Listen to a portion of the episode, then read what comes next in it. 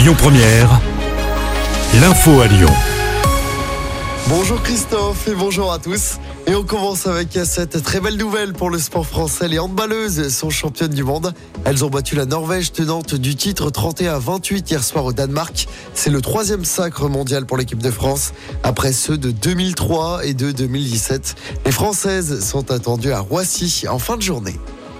Une lyonnaise gravement blessée dans un accident de la route sur l'A43.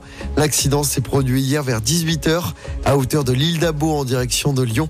Un hélicoptère s'est posé sur l'aire de l'île d'Abo afin d'évacuer la victime originaire de Lyon. La femme âgée de 61 ans pourrait avoir fait un malaise. 4 ans de prison ferme, c'est la peine à laquelle a été condamné un homme d'une cinquantaine d'années par le tribunal de Villefranche-sur-Saône. Selon le progrès, il détenait plus de 66 000 images pédopornographiques. L'audience a également déterminé une altération du discernement alors que le prévenu n'a pas totalement pris conscience de la gravité de ses actes d'après la justice. Dans l'actualité également, le gouvernement qui n'a toujours pas d'accord avec la droite à quelques heures de la commission mixte paritaire qui doit décider du sort du projet de loi immigration rejeté il y a une semaine à l'Assemblée nationale. Cette commission réunit sept députés et sept sénateurs à partir de 17h tout à l'heure. On reparle de sport en football. La belle opération de l'OL en Ligue 1 ce week-end. Les Lyonnais ne sont plus derniers, mais barragistes à l'issue de la 16e journée de Ligue 1.